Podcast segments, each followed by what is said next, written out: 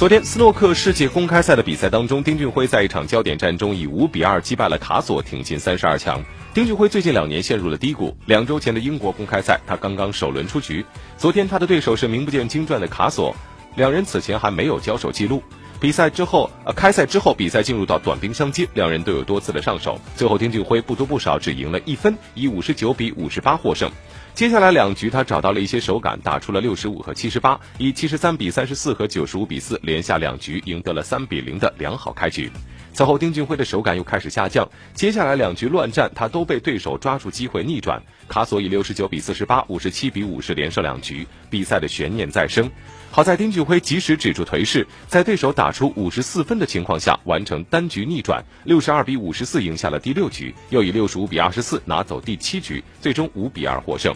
由于丁俊晖下一轮对手海菲尔德因病退出了比赛，丁俊晖直接进入正赛第二轮，也就是三十二强，因此在今天得到了一天的宝贵休息时间。同时段的另外两场比赛，徐思三比五不敌斯莱索，两人分别有两杆和三杆五十加。因为罗伯逊走错赛场，幸运进入正赛的伯恩斯一比五输给了斯泰德曼。在下午的比赛当中，奥沙利文出人意料的三比五不敌戴尔，惨遭淘汰。马克戴维斯五比零横扫塞尔特，吉米罗伯逊五比零胜佩奇，梁文博也以五比零零封老将平奇斯。